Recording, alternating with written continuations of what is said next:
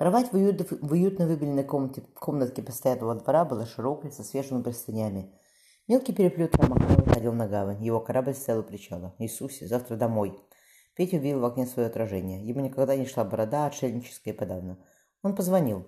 «Чего изволите?» – на ломаном немецком спросила миловидная служанка.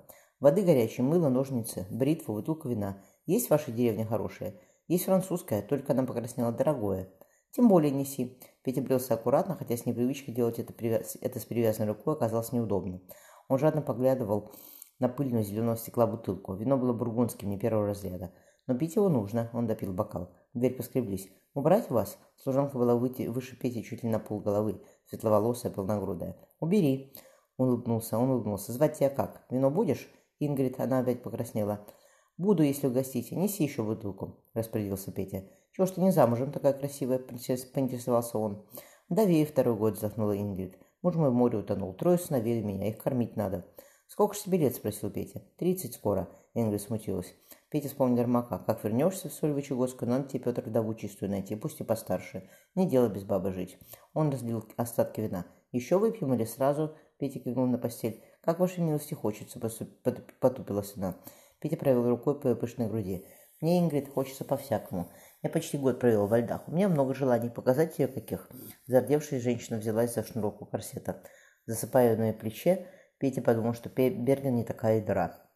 Корабль доходил в полдень. Петя столкнулся с Ингрид в дверях постоялого двора. Она поклонилась. «Попутного ветра». «Погоди», — он появился кошельком. «Возьми мальчишкам». «Что вы, не надо», — ахнула женщина. «Тебе не надо, а им надо». «Я был сиротой, знаю, каково это», — Петя поцеловал ее руку. «И спасибо тебе». У западного входа собора Святого Петла торговец предлагал лотерейные билеты по 10 шиллингов за штуку. Криво напечатанное объявление сообщало, что доход идет на ремонт английских портов. Умно. Петя выбрал билетик. Проверив таблицу, торговец улыбался пригожему синоглазому джентльмену с искалеченной рукой. «Моряк, наверное. Или на континенте воевал», — подумал продавец. «Вы выиграли фунт. Может, еще возьмете?» «Не хочу судьбу дразнить». Сунув шальные деньги в карман, Петя огляделся. Почти ничего не изменилось, только биржу достроили. До книжных лавок стало куда больше. Зайдя в одну, он застыл в восхищении. За четыре года появилось столько нового, что глаза разбегались. Он выбрал английский перевод «Метаморфоз» и двенадцатый том Магдебургских центурий. Петя не находил интереса в штудировании скучных рассуждений об истории церкви, когда можно было налить вина и раскрыть Овидия. Но Степану нравилось. Брат покупал каждый новый том.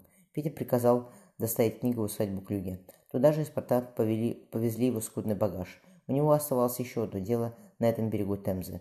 Побрик уходил вдаль, в темноте виднелись ряды бутылок. Бледно-золотое вино оставляло на языке сладость фруктов с привкусом бузины. Ящик, торговец побледнел.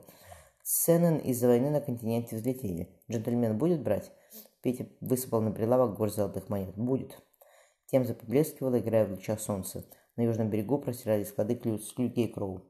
Петя спустился по знакомой каменной лестнице, вдыхая острый пряный запах. Приказчик не поднял глаз от торговой книги. Здесь только опт. Розница в Сити, напротив церкви Святой Елены. Я наслышан, смешливо отозвался Воронцов. Скинув голову, приказчик выронил перо. «Мистер Питер!» Холщовый передник висел на крючке, где Петя оставил его четыре года назад. Воронцов встал за конторку. «Показывай, что вы без меня наторговали».